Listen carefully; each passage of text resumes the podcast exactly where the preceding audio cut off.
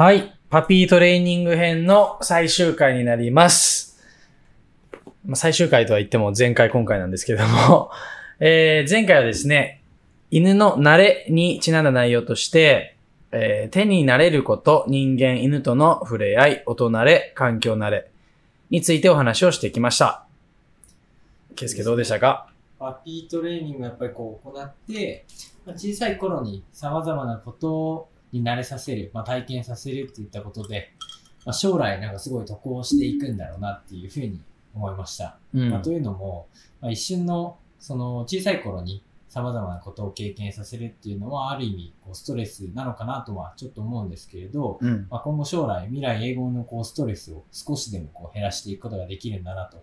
まあ、あと、あとは、こう、災害とか、なんか、ちょっと、かなり困難がある際に、えーこのパレ、パピートレーニングをやっておくことで、まあ、少しでも犬がそういった困難な状況でもあまりストレスを感じず、えー生活することが、まあ、生活、災害の中で生活するのはあれですけど、生活することができるのかなとちょっと思ったり、感じたりしました。はい。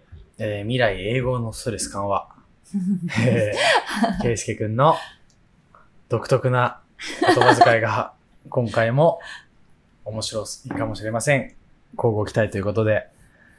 続いてはですね、ほとんどの犬のもう一生に関わる、そんな内容をお話ししていきたいと思います。先ほさんお願いします。はい。今回は項目的にはちょっと多いです。と仰向け抱っこにならす、ケアの習慣化、首輪にならす、噛みつき抑制、抵抗の抑制、怒りの抑制などについてお話ししていきます。大きく捉えるとこれ、鳴らすっていうことと抑えるってことですよね。はい、そうですね。前回も鳴らすっていうとこの大切さっていうのを話したと思うんですけれども、今回は普段のケア編です。大きくなってからこう苦手なものに苦戦するっていうパターンは多いと思いますし、日常ケアに苦手なものが多いと、飼い主も犬自身もストレスですよね。なので今回はそういったものを減らすトレーニングについてお話しできればと思います。猫に関して言うと、こう爪切りとか耳かきとか、まあ、お風呂もそうですかね。そんなような内容になるのかなとちょっと思ってます。まあ、ケアに慣れさせて、えー、慣れてくれていれば、まあ、飼い主としてもすごくありがたいんで、ぜひ、ちょっと、ちゃんと学んでいきたいなと思います。はい。では、まずは、仰向け抱っこの練習のお話をしたいなと思うんですけれども、ちなみに、ルイ君はですね、えっ、と、無意識で、かつナチュラルにできてしまったので、全く仰向け抱っこに関しては苦労しなかったんですけれども、これどうでしょうか？そうですね。犬種にもよりますけど、やっぱりお腹を出すポーズっていうのは嫌なワンちゃんも多いです。小型犬とかはね、比較的、あの、くるっとお腹出してくれたりとかもね、するんですけどね。で、子犬時代の仰向けっていうのは、服従の意味以外にも、あの、他にも意味があります。何だと思いますか？服従以外、そうですね。かまってポーズですかね。なんか遊んでっていう、うんうんうん、うん。戯れてっていう。そうそうそう、あたり、愛情表現ですね。まさか犬飼った方がいい。当たってたよ。ねえ、そう。なんかこう、たまにさ、近づいていくとお腹を出してくれる子がいると思うんですけど、あれはもう人が好きで撫でてほしいよっていうような愛情表現になります。でも、どのワンちゃんもできるわけではなくて、中にはお腹を出すことが苦手な子もたくさんいるんだよね。うん、なので、子犬時代に学んでほしいのは、まあそういう多少苦手だなっていう行動にあえて慣れてもらうことです。うん。もちろんその肉体的苦痛や精神的苦痛が過度にあってはいけないから、本当に嫌がっているっていうことに対しては、強引にやったり、長時間やったりするのは NG だけど。はいはいはい。これなんで、その嫌なことにあえて鳴らすんですか、うん、そう。なぜね、嫌なことにあえて鳴らすかというと、まあ、嫌なことを減らすということが犬のストレスを減らしてあげることに結果的につながるからです。ストレスっていうのはやっぱり寿命にも関わってくるくらい心身ともにダメージを受けてしまうことなので、まあ、できれば早いうちに可能な限りなくしてあげたいです。なので、まあ多少の嫌なことであれば少しだけ我慢をさせて習慣化させることで、まあ、次第にその行為に慣れていってしまって、まあ、最終的には嫌なことっていう意識がだんだん薄れていくようになります。なので小さいうちに多少嫌なことでも習慣化させて嫌だという気持ちをまあ慣れちゃってなんともなくなっちゃったなっていう状態にしてあげてほしいんですね。うんそう。そうすると、例えば、あの、爪切りの時とか、ブラッシングの時とか、耳掃除の時、みたいなね、こう、日常のケアもだいぶやりやすく、ストレスなくできると思います。うん。そう。まあ、とはいえ、どうしても嫌なことって絶対出てきちゃうと思うから、そこは、まあ、飼い主の方で見極めてあげないといけないんですけどね。うん、間違いないですね。あの、ルイは歯ブラシで苦労しましたね。あの、うん以前も話したんですけど、あの、なんだろう、濡れティッシュみたいなやつで拭いたり、まあ、歯ブラシにしたり、な細いやつ、太いやつ使ったり、まあ、いろいろ試したんですけど、あの、かなり苦労した記憶です。具体的にはこの、えっ、と、仰向けのところどうやってやっていくんでしょうか？はい。えー、飼い主さんが足をこう座った状態で前に伸ばして、自分のこの足と足の間に、まあ、優しくワンちゃんをひっくり返して仰向けの姿勢にさせてあげます。まあこれ多分初めはなかなか難しいと思うんですけど、そう。まあ多少であれば暴れていてもその体勢を解かずに、その仰向けの状態のまま落ち着かせるっていうことにチャレンジしてみてほしいです。うんうんうんそうなので、まあ嫌な体勢なので、もしそれで落ち着くことができたら、その体勢のまま、こう優しく褒めてあげてください。あの、まあ、さっき冒頭で、ルイはその、仰向けに関してはすんなりできちゃったってあの言ったんですけど、あの、近しいこととしてですね、あの、例えば、まあ、僕とか家族が床にこう座って足を広げてるみたいな時に、足の間に入ってきて、うん背中を向けてくる行為があるんですよ。で、まあ、これマッサージしろっていうことなのか、別の、うん全く別の意味があるのか、いつも疑問に思ってて、な、何かなっていう。なんだろう。まあでも、狭くて暗いところとか、あとはまあ、レオくんの近くが安心するから好きっていうのはあると思います。まあ多分、あとは、そうだね、マッサージが好きな可能性もあるね。で、まあ、それ自体多分一種の愛情表現なんでしょうね。ちょっと嬉しいですね。まあちょっと思ったのは、なんかその股の間が少し匂うのかな。ねえ。まあ、なんか犬やは嗅覚鋭いからね。ちょっとなんか、レイ君はあれなんじゃない？匂いフェチで少し匂いがするな、みたいなところがちょっとたまたまらなく。でも、これ俺に限らずだから家族全員臭いってことになそうる。そ うまあ、まあ何より、まあ、仰向け抱っこに慣らすこと、まあ猫もそうだなと思いますけど、やはりこの、これを慣らすことで、いろんなケアはやっぱりしやすくなるんだなと理解しましたね。うんまあでもあの、ほら、猫は人間の女性から、じゃ脇でしたっけ？女性の脇あから出るそうそうそうそう匂いとか、やっぱり反応するっていうのがあるから、あながち間違いじゃないのかもしれないっていう。わかんないけど股間の間 の匂いがたまらない。はあいやでも背中向けてるからね、一応ね。ちょっと近すぎるとあれだから背中を向けるぐらいがちょうちどょうどいいんだ。はい。では次の内容ですね。えっ、と、次はケアの習慣ということで、あの、いろんなケアがありますよね。そうですね。ま、どのケアもたまにまあ嫌がらずやらせてくれる子もいたりはするんですけど、まあ嫌がる子に関してですね。そう。あの、基本は仰向けの抱っこと同じ原理なんですけど、習慣化していくことで、こう、ワンちゃんの脳内を、これは嫌なことだっていう気持ちから、あ、これは当たり前にすることなんだっていう気持ちに変化させていければと思います。なんかあれですね、疑わしいことをこう信じさせて、信頼させる、なんか新興宗教的な考え方ですね。いやいやいや。そうそう。いや、どういうことそうそうじゃない。そう。あの、耳掃除、ブラッシング、爪切り、歯磨きっていうのは日常的に行ってあげてほしいです。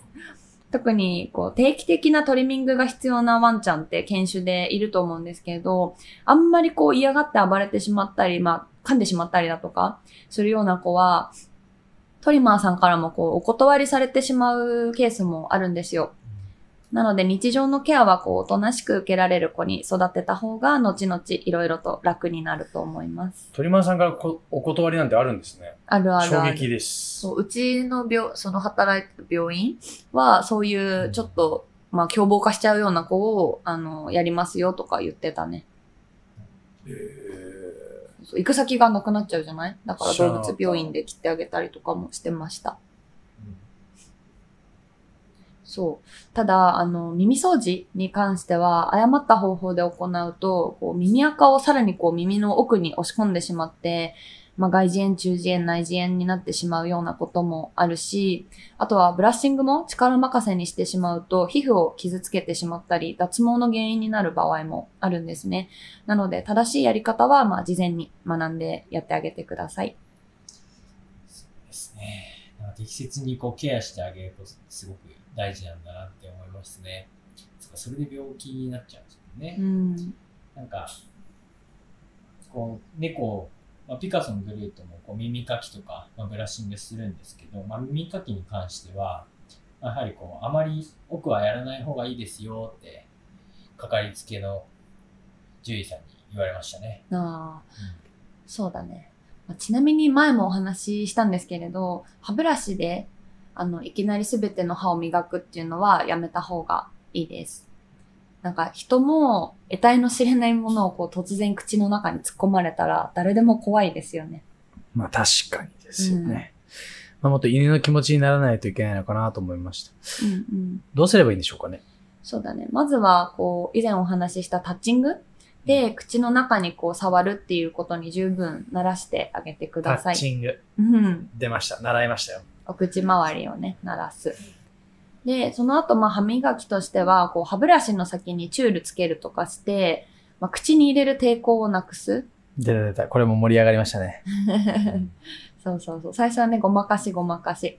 で、実際にいざ歯磨きをするときも、こう、遊んでる最中に、前歯とか、こう、近いところ、磨きやすいところを一瞬歯ブラシでタッチして、それができたら、こう、ちょっとゴシゴシっていうのを3秒、5秒っていう風に伸ばしながらしていってあげてください。うんうんそう。だから一回もこう嫌という気持ちを与えないまま次のステップに進んでいけるのがベスト。そう。だ前歯を歯ブラシで磨くことに抵抗がなくなって、初めて奥の歯までこう歯ブラシを入れる。みたいな感じでステップを踏んでいってあげてほしいです。そうですね。タッチングといい、なんか今まで学んできたことが活かせそうだなって思ってきましたねう。ん。うん。なんか言われる前にもうすでに、あ、タッチングだってちょっと思ったのが自分の成長を感じました、素晴らしいですね。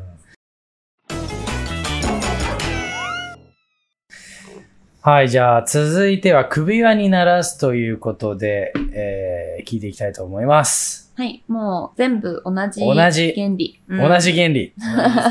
全部同じということで。鳴らすことで当たり前のことにするっていうのが大切です。なので、首輪も、こう、いきなり首輪として首に装着するんじゃなくて、最初はこう、首輪をおもちゃとして遊んであげたりすると、あの、親しみを持ちやすくなりますよ。なるほうんど。これはもう、うちの猫たちは無理ですね。猫はなかなかね、そうだね、うん猫ちゃんは。この前あの、街中歩いてたら、猫に首輪つけて歩かせてる人いましたよ。うわあれ、よくそれで言うと、表参道に出没する、あの、ベンガルの子、有名だったりする。えー、いるんだ。ええ猫ってそんなおおとなしく散歩するの？いや、結構難しいから、うん、習性的にも、多分猫ってこう、一度歩いた場所、縄張り本能があるじゃないですか。一匹で単独行動する生き物だから。だからこう、一度歩いたところって縄張りとして何度も歩きたくなるんですよ。だから外こう、なんて言うんだろう、自由に歩かせたら、多分次の日も行きたくなるし、その次も行きたくなるし、自分のこう、生存ポイント、縄張りを見に行きたくなるから、行かない日がちょっとストレスになっちゃったりとか。逆。にね。そうそうそうするからよくないんだ。すごい。あんまり、まあ、結構すごくて、あの、うん表参道にある路面店、ほぼほぼにこう、行くんだ。えー、あら、好きなんだよね。きっと縄張りなんだよ、自分の。で、毎回来るお得意さんなんです、みたいな。へーあ、飼い主さんがいるとかじゃなくて、いや、いるよ、もちろん。あいてね。一緒に、一緒にね。うん。お散歩してるんだ。リードとか何もつけてないから。え？あ、街。す首輪はごい交通量じゃない？すごい我が物顔で、どっかのブティックの入ってくの？ソファーとか座ってる。ええー、怒られないの？僕はなんか事故んないといいけどね。可愛いけどね、それ自体は。みたいな。えー。首輪はついてるの？首輪ついてる。あ、そうなんだ。はあベンガルベンガルは野生なのかなって そんな子もいるもんだ、みたいいや、すごいな。な。はいなんだ。っけ？あ、首輪だ。ははい。首輪をつけるときは、気づかないようにさっとつけてあげてほしいです。上から行くとやっぱりね、びっくりしちゃうので、手と一緒で。犬の顔の下の方からさっと首に通して、もう気づかないうちに装着してあげてほしいです。まあ、いかにこう、騙しながらつけるかということを実践していましたし、あの、おもちゃにもしていましたね。うん。あの、新しい首を買った時は、またやり直しなので、あの、よくテーブルの下に隠れてしまって、まあ、それを追いかけて、なんかまあ、それこそおやつで 釣って、外に出させて、首輪つけるみたいなことをやってました。うん。見たことないものは怖いからね。うん全部おもちゃにしちゃえば、入りがこう、楽しいっていう気持ちになってくれるから、その後が進めやすいよね。そうですね。これ犬だからなんですかね。なんか、うちの猫には想像ができないですね。もうただ単純におもちゃになって終わりそうなんですね。うん。うんそうでね。壊して終わり。うん。なんか、ものによってはそういうものもあって、あ、まあでも首はないですけど、まあおもちゃだったら、ぬいぐるみの、あの、鼻の先端だけもげてるとか、うんなんか壊しちゃうことはあったんですけどね。首輪とかは、あ、でもちっちゃい時は、首輪を使って引っ張り合いみたいなのやってました。ああ、おもちゃにしてたんうだ。ん。紐のおもちゃみたいな感覚で、うんうん。ういいと思いまん。す。で、自分からその首輪を持ってきて、ええあ、遊んで。引っ張って、みたいな、はいはいはい遊んで、みたいな、そう、やってて。はいそうですね。首輪つけたことあったんですけど、やっぱこう、首輪つけた瞬間動かなくなっちゃうんですね。猫はね、もう普段の違うから。全然違う生き物だかあら。の俺、動かないで言うと、ルイに靴を履かせた時があって、したらなんかもう。歩き方が馬みたいな、うんなんかもうぎこち、ぎこちない、こう。あれはめちゃくちゃ面白かパっニックよね。そうだよね。た。はい。いや、次は噛みつきについて、どう、これは抑えていくかですね。について教えてください。そうですね。と幼少期に覚えさせたいのは、あの、恐怖とか威嚇から来る噛みつきの抑制ではなくて、あの、噛む強さの加減について教えていってあげたいです。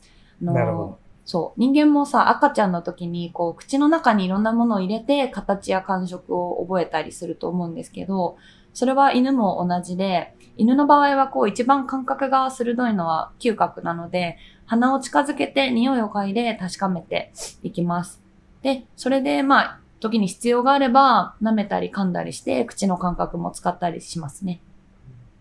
まあ、つまり、甘噛みができるようになろうっていうよううんうなことんで。すかね。そうそうそう。なんか犬って本来この幼少期の時点で母親からのしつけでこう兄弟との遊び方を教わるんですよ。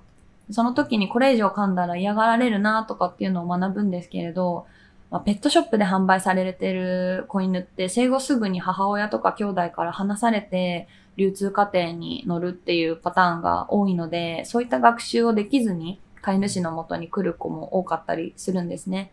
なので、まあそういった部分を飼い主が教えてあげないといけないです。うーん、この、今言っていた、うん。あの、ペットショップで売られてる子っていうのが、うんあの、すぐに流通過程に乗せられてっていう部分。うんうん。まあ、ちょっと今回では全く関係ない話なんですけど、こういう話は次回以降、ちょっと、あの、取り扱っていきたいですね、ペットキャストジャパンとしては。そうだね、そうだね。はい。で、話戻すと、あの、すぐ親とか兄弟と引き裂かれてしまうってところに対しては、まあ、なんとも言えないんですけど、うんまあ、理由はすごく納得できるなと。まあ、それが原因っていうか、っていうのはすごく納得できるところでした。うん。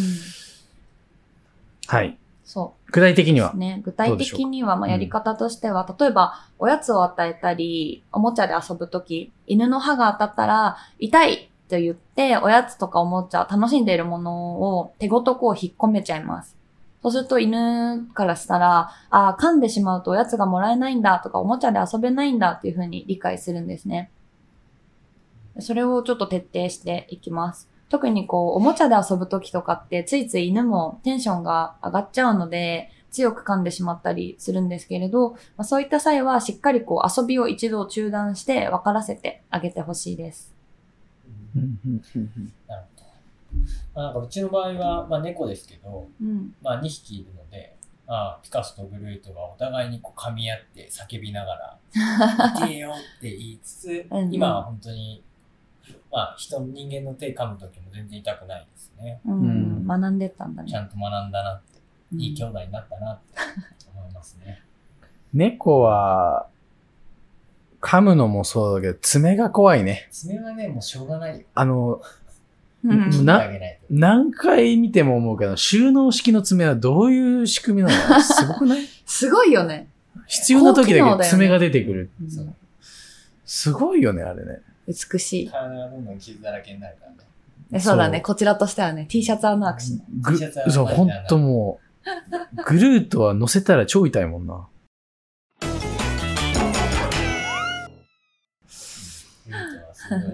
はい。えー、次。抵抗の抑制に関して。これもお願いします。はい。とこれは前に一度どこかの回でもお話ししたかもしれないんですけれど、まあ、トレーニングっていうよりかは、もう飼い主さんの心がけに近いものになります。例えば、爪切りや歯磨きなど、犬にとってこう嫌なことをしたとき、なんか慣れてない犬っていうのは、まあ抵抗すると思うんですね。で、その時の抵抗っていうのは、例えば吠えたり、暴れたり、うなったり、噛んだりっていうような行為のことを指します。で、そういう抵抗をされたからといって、飼い主さんがこう今やってたことをそこで中断してしまうと、犬は、あ、抵抗すれば終わるんだと学んでしまって、その後も抵抗を続けるようになってしまうんですよ。うん、なるほど。なんか今までもこんなような、似たような話あったなってうん思いますけど、うん。まあなんか我慢クラブのやつですね。うん忍耐強くやっていかなきゃっていう。そうですね。なんで、もちろんこう、前にもお話しした通り、嫌だなって思ってる、本当に嫌だなって思ってることを無理やり押し通すっていうのは、犬にとって苦痛だったりトラウマになってしまうので、まあ、ごまかしごまかし習慣させる、習慣化させるっていうことが大切です。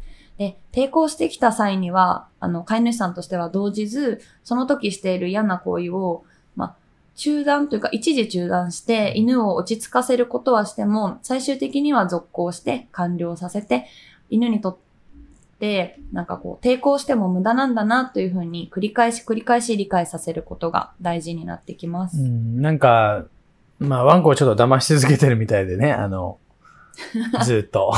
まあいい関係を築くためのね。そうですね。まあ、ちょっぴり悲しい気持ちにはなったんですけど。はい。じゃあ最後のテーマ。怒りの抑制についてお願いします。はい。えっと、ここで取り上げる怒りというのは執着心から来る怒りについてです。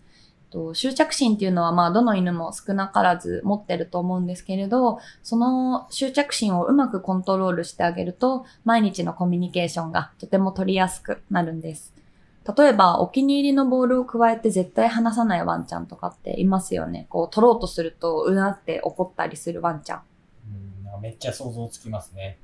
まあ、ちなみになんですけど、グルートはある一つのおもちゃがめっちゃお気に入りで、まあ、それを抱えて持っているときに、もしもピカソがこう近づいてくると、うーってなるんですよね。うん。まあ、人間には言わないんですけど、これが多分お気に入りで話したくないみたいな感じ出しちゃうんだなって見うん。てますね。うんそう。なんだろう。まあちょっと犬の話になっちゃうけど、執着をさせないためには、まあおやつもおもちゃも飼い主から与えられているんだよっていうふうに理解させないといけないです。うんそのためには、こう、おもちゃを与えっぱなしにはせしないで、飼い主が渡して遊ぶ。で、遊ぶ時間が終わったらまた飼い主が取って手の届かないところに隠す。与えっぱなしにしてしまうと、犬はこう、おもちゃが自分のものだと思ってしまうので、執着心が生まれてしまうんですね。いや、あれですね、これ犬に関してではありますけど、今、うちはそこら中におもちゃが散らかってるんで、多分、これ原因の一つですね。ちょっと、しまいます、ちゃんと。はい。ああ。そうですね。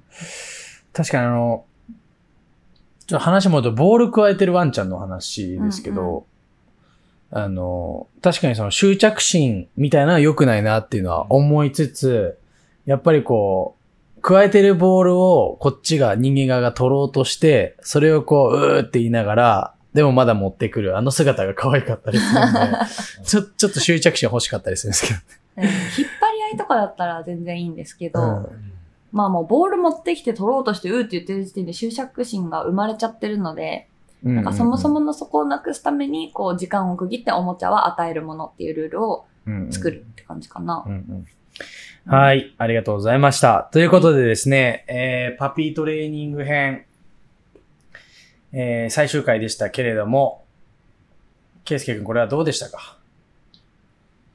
そうですね。なんか、犬と猫、かなりここの部分近しいところあるのかなって思いましたね。うんうんうん。なんか、犬のことだと思って聞いていても、すごいうちのピカソグルートに当てはまるから、ちょっと参考にしたいなっていうのと、まあ、ここは本当に多分近しいところなんだろうなって思うんで、ぜひ皆さんも、まあ、猫を飼っている皆さんもちょっと参考にできるんじゃないかなと思ってます。確かに今回は結構、犬の話だけど猫に通ずるところもうん、結構。ありましたね。うんパピーに関しては結構そう近しいとこがあるかも。しつけってなるとやっぱりうん習性がね全然違うから猫に通じるものは難しいけど。そうそうそう。パピーのうちのその慣れ合いとか慣らすっていうのは猫ちゃんもやっていいことだと思います。うんちょっともう2歳になっちゃいましたけど、パピーじゃないね。